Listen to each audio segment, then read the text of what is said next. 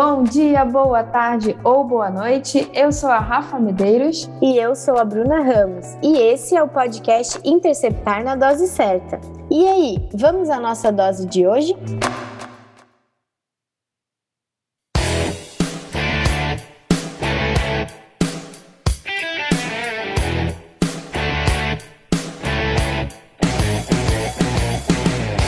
Fala, povo da Horta, tudo bem com vocês? Gente, eu tô muito, muito feliz hoje, porque hoje a gente tem um episódio super especial com um grande parceiro meu da nossa equipe de professores do Grupo Orto Intelligence e que também virou um grande amigo, que eu admiro muito, considero, adoro a família dele e sei que os alunos também adoram. Já comentei, já dei spoiler para alguns alunos dizendo que ia sair um novo episódio com, com ele e todo mundo ficou bem empolgado para escutar esse episódio.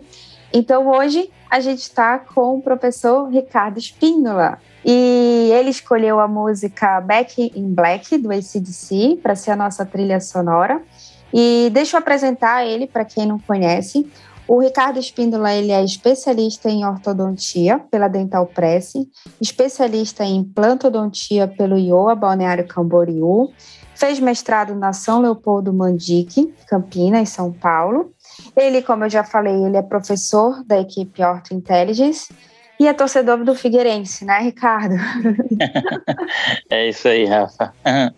Muito obrigada, Ricardo, por ter aceitado o nosso convite. A gente está muito feliz. E a gente vai trazer o assunto hoje, que acho que é o assunto mais a cara do Ricardo, que eu acho, que é propulsores mandibulares. O Ricardo tem um, um, capítulo de livro só sobre propulsores mandibulares no livro do Jurandir Barbosa, não é isso, Ricardo? Isso, Rafinha. A todos que estão ouvindo, assim, realmente é um assunto que eu sou bastante apaixonado, né? Tive a oportunidade de, de trabalhar durante vários anos uma pesquisa no nossa tese de mestrado, em que a gente conseguiu acompanhar vários pacientes em crescimento e junto com outros colegas, juntamente no mestrado, avaliar tanto em tomografia como em ressonância magnética, radiograficamente. Então, um trabalho bastante rico e interessante. Então, vocês já viram que ele tem bastante bagagem para falar no assunto, né, gente?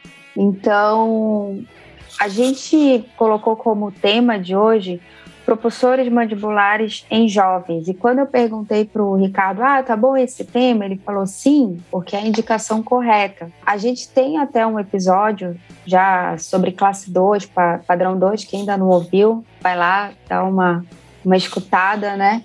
Tá bem legal o episódio. E uma das coisas que a gente fala, enfim, que a classe 2 ela pode ser tratada em duas fases ou uma fase.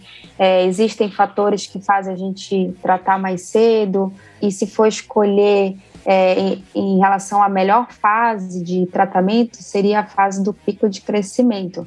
Então, a gente vai focar bastante nessa questão do paciente mais na adolescência.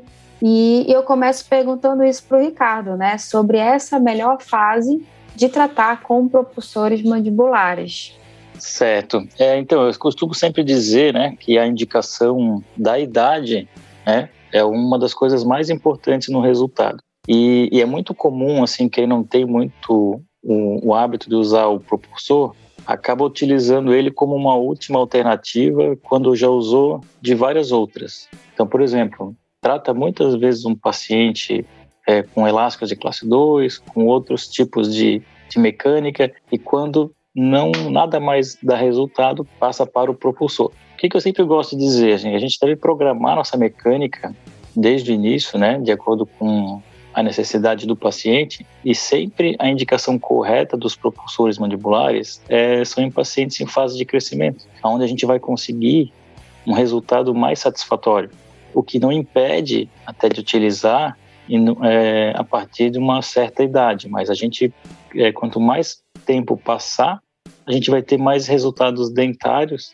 e resultados menos eficazes, digamos assim, né? Entendi. Então, assim, ó, quando a gente planeja, né, assim, a gente precisa de alguns detalhes, alguns cuidados para utilizar o propulsor, né? Uma das coisas que eu sempre aviso é que a gente precisa ter um, todos os dentes permanentes erupcionados. E isso vai nos limitar em alguns pacientes, porque a cronologia de erupção não é igual para todos os pacientes. Pode estar mais acelerada em alguns, mais atrasada em outros, mas nós precisamos esperar todos os dentes permanentes erupcionarem. É, sempre que possível, inclusive, a gente inclui o segundo molar na mecânica. Uhum. Isso nem sempre é, é, é, possível, né? Quanto mais ancoragem eu puder ter, melhor. Então, se eu tiver um paciente que já tem a, a, a cronologia, né, é, é de erupção é, mais acelerada, isso para mim é melhor, porque eu consigo iniciar mais cedo o tratamento nesses pacientes. Tá, entendi. Por exemplo, Ricardo, só para deixar claro, assim, para quem está ouvindo, até para mim, a dúvida. Por exemplo, a gente tem o propulsor Herbert. O Herbert ele poderia ser usado na dentição mista, né? E a gente está falando aqui mais dos outros tipos de propulsores, que é o que tu mais usa e mais indica. Então, quando nessa situação de dentição mista, tu não costuma usar propulsor. Rafa, muito boa tua pergunta, tá? É, realmente, quando a gente fala em, em, em, propulsores mandibulares fixos, eles podem é, ser iniciados o uso desde a dentição mista. É, mas para isso a gente vai precisar utilizar coberturas oclusais ou arcos linguais modificados, é, geralmente como a gente utiliza no Herbst. O grande problema do Harris, na minha opinião pessoal e na minha experiência, é que ele não tem, embora ele consiga fazer abertura ao paciente, ele não tem muita lateralidade. Isso torna o aparelho um pouco rígido, um pouco penoso para a criança e, consequentemente, pela dificuldade de movimentação, é um aparelho que a gente acaba muitas vezes perdendo, quebrando, soltando, né? E esse é o ponto fundamental dos propulsores, é que ele tem uma ação é, intermitente ele, ele consegue fazer esse avanço mandibular é, 24 horas. Ele não é diferentemente dos elásticos e outros aparelhos, ele ele está sempre à frente 24 horas. É o que o grande diferencial dos aparelhos propulsores. Então a gente sempre espera e gosta de utilizar aparelhos que soltem menos, que tenham menos problemas de quebra. Certo, professor Ricardo. Como até você acabou de comentar, o propulsor ele ficaria é, 24 horas em, em função, né? Diferente dos elásticos.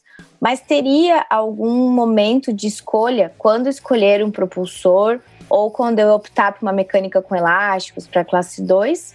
Ou, na sua opinião, o propulsor sempre seria a melhor escolha, né, para os casos? Não, Bruno, eu acredito que isso vai depender muito de cada situação específica, tá? A gente tem algumas maloclusões que são mais facilmente que a gente consegue resolver com, com, com elásticos, né? Eu sempre tem dois fatores que é que eu costumo avaliar muito. Um é a quantidade, né, de, de classe 2, o outro seria o padrão facial do paciente e tem um outro fator, na verdade são três, que, que faz toda a diferença, que é o, a colaboração do paciente porque a gente fica muito dependente dessa colaboração quando a gente trabalha com dispositivos removíveis, né? Tanto ortopédicos é, removíveis como com os elásticos. E a gente precisa, é, muitas vezes, a gente não tem muito tempo para perder. O paciente já está numa idade em que ele já está chegando, às vezes, na curva final de crescimento, já está na curva, no, no, pico de crescimento, ele vai ter mais alguns meses para crescer. Então, muitas vezes a gente tenta pular ou burlar essa falta de colaboração do paciente para outros tipos de aparelho utilizando esse aparelho que ele é fixo, né? Certo, professor. Como o senhor até citou agora, né, da colaboração, a gente sabe das vezes da dificuldade até por como a gente pega às vezes no, no final já de troca dentária, já numa dentição permanente, de um pré-adolescente, um adolescente colaborarem com o Bionator, né, que é um aparelho grande, dificulta falar não vão querer usar na escola. Até o Twin Block, que não seria tão grande, mas também atrapalha na fala. Tem essa, toda essa questão social, né? Principalmente dos pré-adolescentes e dos adolescentes. Então a gente vê que uma grande vantagem do propulsor seria, né, a questão de dispensar a colaboração, por ele ser um aparelho fixo e ele está realmente agindo é, nesse tempo, então dispensa a colaboração do uso de elásticos e dispensaria também a colaboração do uso de um aparelho removível, né? Que a gente já conversou em outros episódios sobre o Bionator, sobre o Twin Block. Então, já que a gente vê que a vantagem é dispensar essa colaboração, né, do paciente, a gente queria saber também onde que fica a desvantagem do uso do propulsor, não só na, na questão de colaboração é, do uso, que vai ser dispensada, porque ele é fixo, né? mas em relação ao todo o conjunto, né, do aparelho em si. Certo, entendi. Na verdade, assim, tem um pequeno detalhe, esse, esse aparelho, por mais que seja fixo, né, ele, ele durante a fase inicial de uso dele, o, o paciente fica um pouco com a, com, com a mordida em topo. E eu sempre falo assim, também é necessário uma, uma conscientização do paciente para usar o propulsor. Ele precisa ser preparado para usar esse tipo de aparelho, porque os hábitos alimentares dele também vão ser alterados no início. Então é bem importante que, né, claro, a gente usa sempre em pacientes que não colaboram, mas é, a gente precisa ter esse paciente bem orientado, porque senão também pode haver quebras desse aparelho de é, desse propulsor, o que muitas vezes pode ser uma desvantagem. Existem vários modelos, eu já utilizei muitos tipos, né? E a gente sabe que o paciente muitas vezes consegue quebrar esses aparelhos também. E muitas vezes é por dificuldade mesmo de usar, muitas, é, na maioria das vezes relacionado à alimentação.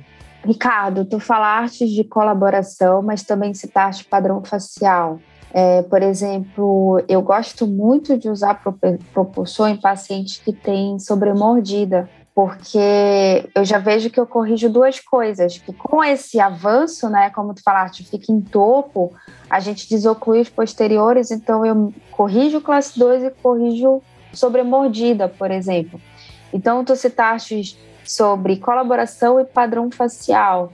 Pode falar mais para a gente sobre esse padrão facial, sobre o cuidado com as escolhas, por exemplo, face longa é indicado, quais cuidados a gente tem que ter, qual paciente, por exemplo, é contraindicado a gente usar um propulsor. Então, eu queria que tu explicasse um pouco para a gente o que, que a gente deve olhar no padrão facial do paciente. Ótimo, Rafinha. Vamos fazer é, assim, ó, sempre é, que a gente utiliza o aparelho propulsor mandibular, a gente recomenda esse tipo de aparelho em pacientes que têm um comprometimento mandibular esquelético. Então, assim, para classe 2 convencional, ele também pode funcionar em alguns momentos, porque ele pode, a gente teria que até conversar um pouco mais sobre isso uma outra hora, mas ele também vai apresentar efeitos dentários, né? Mas a principal função dele é quando o paciente possui algum tipo de deficiência esquelética. E aí tu está coberta de razão, ele funciona melhor nos pacientes que têm face curta. Eu vejo pacientes braques muito, muito bem indicados, assim. E ele precisa tomar um pouquinho mais de cuidado com o paciente dólico, é, devido à, à, extrusão dos molares, para que a gente não tenha um aumento da altura facial. Nesses pacientes, a gente faz uma, uma ancoragem extra nos molares superiores, através de, por exemplo, a gente pode manter um, é, uma barra transpalatina, ou até mesmo duas barras transpalatinas, como, como eu já fiz no, é, nos primeiros e nos segundos molares, para evitar a erupção dos dentes posteriores. Né? Dessa maneira, a gente vai prevenir a extrusão é, desse, desses molares enquanto os anteriores estiverem em topo, certo? E outra coisa que a gente pode fazer para prevenir isso daí é estender um pouco a fase de alinhamento e nivelamento, fazendo intrusão nos anteriores, né, se for desejado, porque você vai ter menos menos afastamento dos molares no momento desse avanço. Então são pequenos detalhes que a gente faz para aproveitar as características faciais do paciente. Tá? Então, realmente, quando a gente precisa fazer a correção da sobremordida, isso é, facilita bastante para a gente na utilização. Ai, tá aí duas dicas maravilhosas, adorei. As duas barras transpalatinas, né, para controlar, e é, a estender mais a fase do alinhamento e nivelamento, é isso? Isso, você faz Nossa, a correção mais, é, digamos, você capricha mais na, na correção da, da, da curvatura de SPI antes de fazer o avanço, né? porque há sempre uma, uma, uma tendência de a gente querer acelerar o uso do, do propulsor. A gente mesmo quer isso, muitas vezes para aproveitar a fase de crescimento. Então, lembrando que a gente sempre vai usar esses propulsores, preferencialmente já nos fios retangulares de aço, né? Uhum. Eu costumo dizer, a gente trabalha como se a gente fizesse dois blocos separados, ou seja, toda a arcada inferior, todos os dentes inferiores precisam trabalhar como um bloco só. Então, a gente sabe que muitas vezes a gente precisa é, acelerar esse tratamento e acaba falhando um pouco nessa fase de alinhamento e nivelamento. Tá? Uma coisa importante é quando eu acabar a fase de alinhamento e nivelamento, eu preciso estar necessariamente num fio retangular de aço, como eu falei. E tem vários pacientes que eu já utilizei com fio 19 por 25 e outros pacientes com fio 21 por 25. O que, que é, é por que, que eu faço isso? Porque eu vou, vou ter a máxima é, ancoragem desse fio dentro do slot. Isso vai me travar o fio ou, ou, ou vai deixar que se identifiquem sem muito espaço para vestibularizar os incisivos inferiores, que a gente sabe que é o maior efeito colateral que acontece nesse tipo de tratamento. Assim como acontece também no bionato e outros, acontece com o uso de elásticos de classe 2. Então a gente precisa prevenir é, esse efeito colateral que a gente já sabe que acontece. Então, um fio retangular de aço de alto calibre é fundamental. Amarrilho em todos os dentes é fundamental para evitar essa, essa inclinação acentuada. E outro detalhe importante é a gente fazer uma dobra distal do primeiro molar ou segundo molar, se possível. Então, todos para mesma, é, com o mesmo objetivo, que seria evitar essa inclinação excessiva dos incisivos inferiores. Aproveitando esse momento de dica, por exemplo, quando eu uso o propulsor, além de eu ter a mesialização dos, dos inferiores, né, que é, é, é o maior movimento que a gente tem dentro alveolar, né, eu tenho também a distalização dos superiores, né? Isso, perfeito. E se eu quiser, por exemplo, não ter a distalização, eu travo, eu faço essa dobra distal no superior também, aí trava e, e o meu movimento é mais inferior ou Isso. tanto faz? Hum. A gente faz esse travamento, tá? Mesmo fazendo o travamento, eu já notei em vários casos que há uma, é, um movimento em bloco para trás, como se fosse uma distalização em massa. Isso a gente muitas vezes é desejável, porque muitas vezes eu tenho uma classe 2 em que é associada a falta, a deficiência mandibular a uma protrusão maxilar. Nesse caso, o aparelho funciona da melhor maneira possível. Quando eu quero menos efeito na maxila, eu costumo dobrar na distal e costumo utilizar a barra transpalatina. Ah, boa. Tá? Outra situação que a gente pode fazer também, Rafa, é fazer a utilização, é, tipo, muitas vezes manter o aparelho é de junção, por exemplo, um, um, um Hirax, porque é muito comum a gente, é, em alguns pacientes, fazer essa adjunção e depois fazer o uso do propulsor. Então, em alguns casos, a gente pode, inclusive, manter por mais tempo esse Hirax, porque ele vai de uma certa maneira, fazer uma ancoragem maior na arcada superior. Ah, maravilhoso. Que é como se usa o Herbert também, né? Ele é apoiado no Hirax e a gente, na verdade, a maioria dos pacientes classe 2, eles tendem a ter uma atresia maxilar, então é super recomendado até, né, fazer, já que a gente está pegando paciente mais na, na adolescência, no pico de crescimento, então, muitas vezes a gente pode fazer primeiro a disjunção, segura um pouco o Hirax e coloca depois o propulsor mais na frente, o propulsor fixo, né? Exatamente. É onde a gente vai ter uma, um maior efeito é, esquelético, né? Uhum, perfeito. Eu vou fazer uma pergunta que não estava no script. A gente conversou bastante, a Rafa até acabou de citar a questão de usar a nosso favor o pico de crescimento, né? A minha dúvida seria em relação à diferença entre meninos e meninas. Porque a gente vê que a menina, ela acaba tendo a diminuição desse pico de crescimento logo depois da primeira menstruação, né? Que geralmente acontece 10 anos, 11 anos. E ela ainda não trocou todos os dentes nessa fase, ela vai trocar um pouco mais para frente. Diferente dos meninos que a gente sabe que vão ter ainda de, depois dois ou três picos de crescimento até os 18, né? Então a minha dúvida seria se teria alguma indicação assim diferente para meninos e meninas, como a gente vê na questão da máscara, né? A máscara Sim. facial a gente sabe que a gente acaba conseguindo usar para o menino é, um pouco depois, quando ele já está até um pouco mais velho. Mas já na menina a gente tenta é, fazer esse tratamento o quanto antes. Teria alguma relação dessa com o propulsor, que na menina eu teria que usar mesmo quando ela está nesse período do pico de crescimento, tentar é, antecipar esse processo, ou eu posso trabalhar depois? Não sei se ficou bem clara a minha pergunta. Ficou, ficou ótima. A tua pergunta é muito pertinente, inclusive, Bruna. É, a gente tem realmente essa diferença é, de característica de crescimento né, entre meninos e meninas. O que a gente faz é, se o paciente, eu até estava comentando isso com a Rafa outro dia, se o paciente ainda não tem a cronologia, no caso a menina que tem a menarca mais cedo, ela, ela, ela não tem é, todos os dentes erupcionados ainda, muitas vezes eu faço uso do bionato. Tá? A gente, nesse caso, utiliza primeiro o bionato para tentar ganhar o máximo de crescimento também na dentição mista, e no segundo momento né? Assim que possível, que os dentes permanentes estiverem erupcionados, a gente entra com propulsor. Mas o que a gente não pode se dar o luxo, muitas vezes, de perder essa época tão preciosa de crescimento da criança, né? Da menina, especialmente. Então, e principalmente porque as meninas costumam, né, de uma maneira geral, apresentar uma maior colaboração também. Então, são dois aparelhos que eu, que eu gosto bastante e que a gente utiliza os dois, né? Mas a gente sabe que, que o, o propulsor ele também pode é, auxiliar nessa, como um, uma segunda fase de avanço mais para frente daí, né? Ótimo, Ricardo. Essa era essa a minha dúvida. Então, no caso da gente identificar né, um problema grande, alguma alteração esquelética numa menina, eu poderia fazer a primeira fase com o Bionator, tentar ganhar o que eu consigo, né?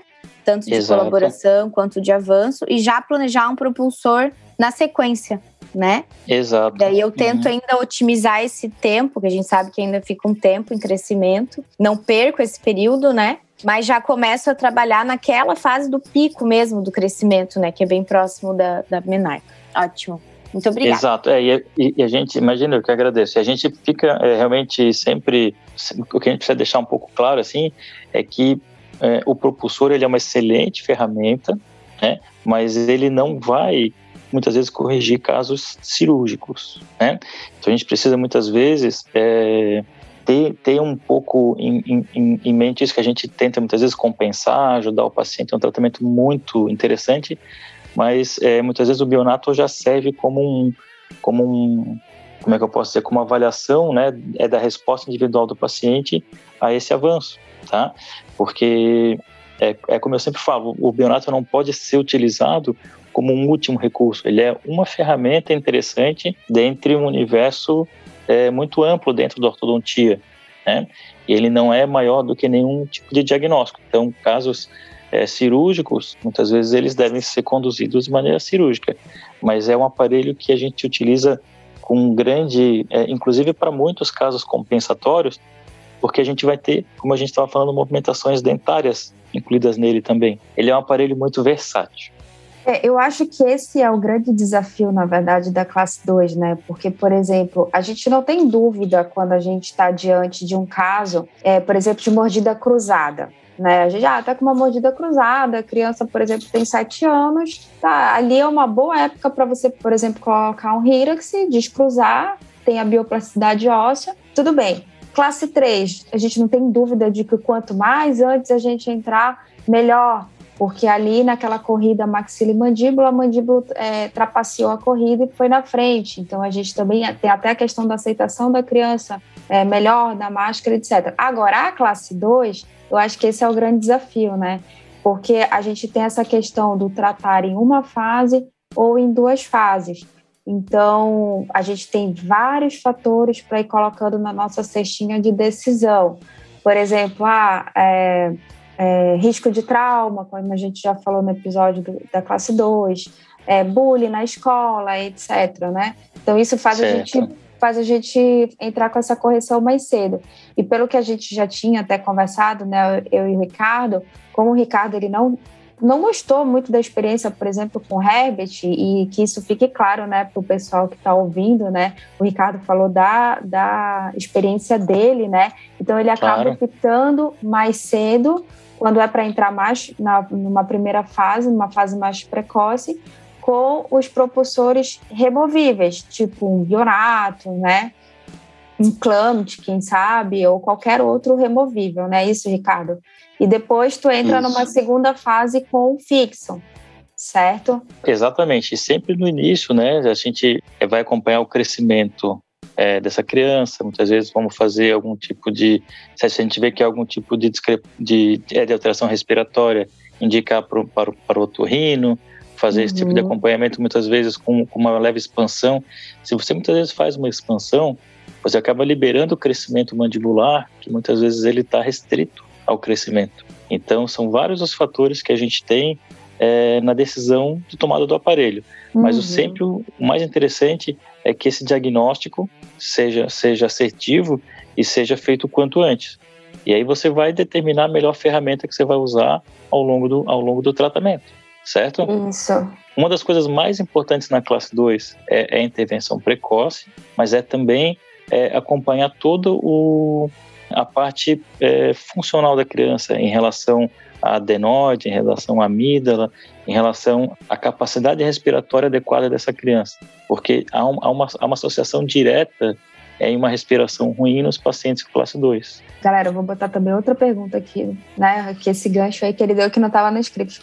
Então, Ricardo, eu vou aproveitar esse teu, essa tua colocação aí. Existem trabalhos que mostram que quando você usa esse tipo de aparelho, aumenta a dimensão do espaço aéreo, né? Principalmente aqui orofaringe. Então, eu acho que é bem isso que tu falaste. Eu já percebi quando eu faço a cefalometria antes e depois, a gente percebe uma melhora no espaço aéreo, né? Na respiração da criança, em relação a ronco também, porque você tem ali aquele avanço mandibular, né? Então, tu já, tu já viste isso também nos teus pacientes, essa, esse aumento desse espaço aéreo?